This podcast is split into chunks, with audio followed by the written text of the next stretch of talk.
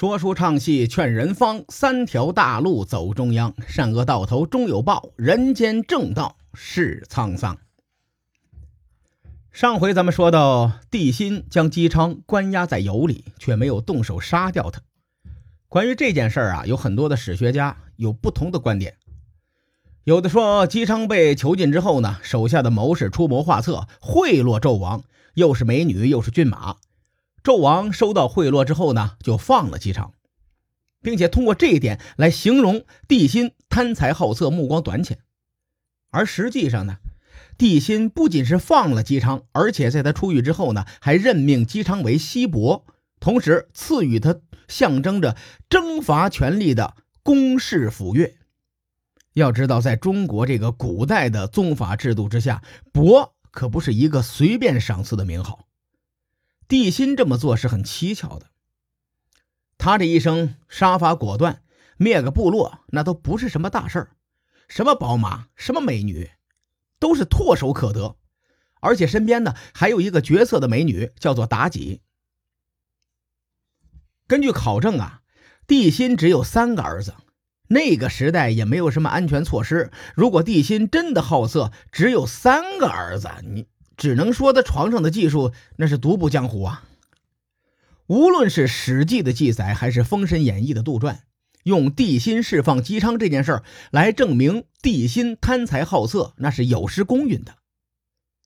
我之前提过，帝辛有战略思想，至于他是怎么想的呢？谁也不知道，他也没有机会告诉别人了。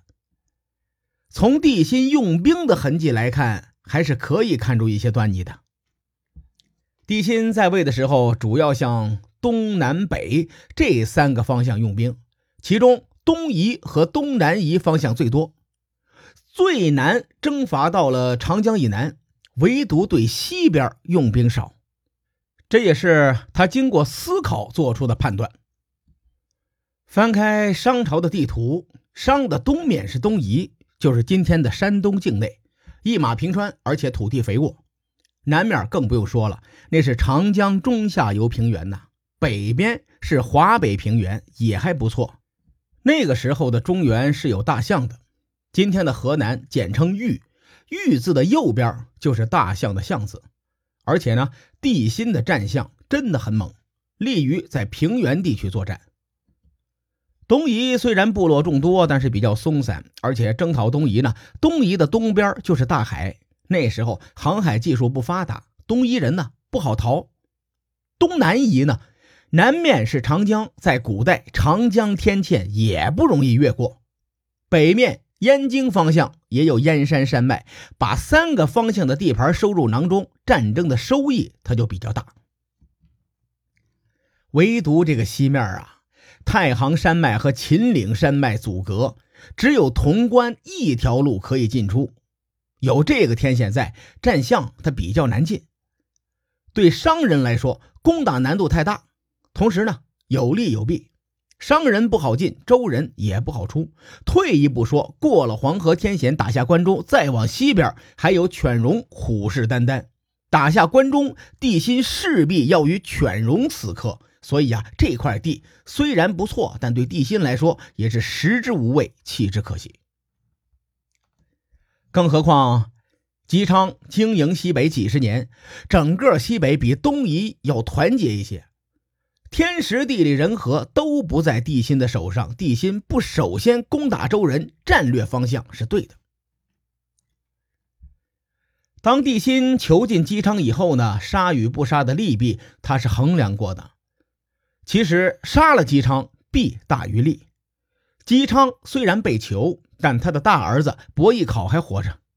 虽然史书上对伯邑考的记载很少，但有一种考证：伯邑考此时正替代姬昌治理着周族部落。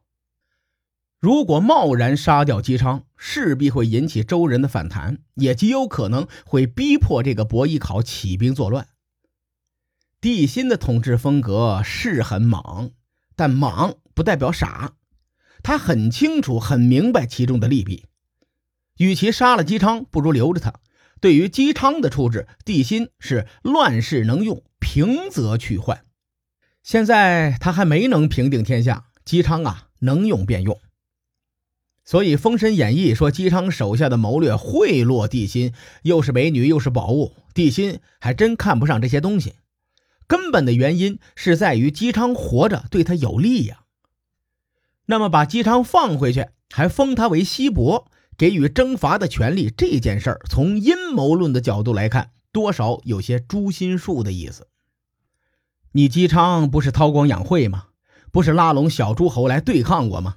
我帝辛就光明正大的告诉全天下，我和你屁股是坐在同一个板凳上的。除此之外呢？还有一件难以考证的事情，很值得人的深思，就是姬昌的长子伯邑考之死。《封神演义》当中说，伯邑考被纣王杀了，剁成肉酱，做成肉饼，给姬昌吃下去，才放了姬昌，对吧？《封神演义》的这个桥段呢，也不是没有可能从现实中演绎而来，因为伯邑考的死因史学上没有定论，其中有一个观点是帝辛诱杀的。如果这个观点成立的话，帝辛和姬昌在有礼之后达到了一种平衡的状态。帝辛杀了伯邑考，震慑姬昌，同时呢封他为西伯，又给了一个甜枣。帝辛文韬武略，但也有一个致命的弱点，就是骄傲。从他的角度出发，他没有重视过姬昌，认为姬昌不过是大那么一点点的诸侯，等他缓过气儿来，随时能灭了他。这个弱点呢，让他在牧野之战后，宁可死也不愿意苟活，最终还是自焚于露台。帝辛聪明，可姬昌他也不傻呀。姬昌回去之后一直没有动犬戎，他是非常隐忍克制的。其实此时的他呀，仍然是处于悬崖，稍有不慎就会粉身碎骨，所以他要避免兔死狗烹的结局。然而，帝辛终究是低估了释放姬昌的影响。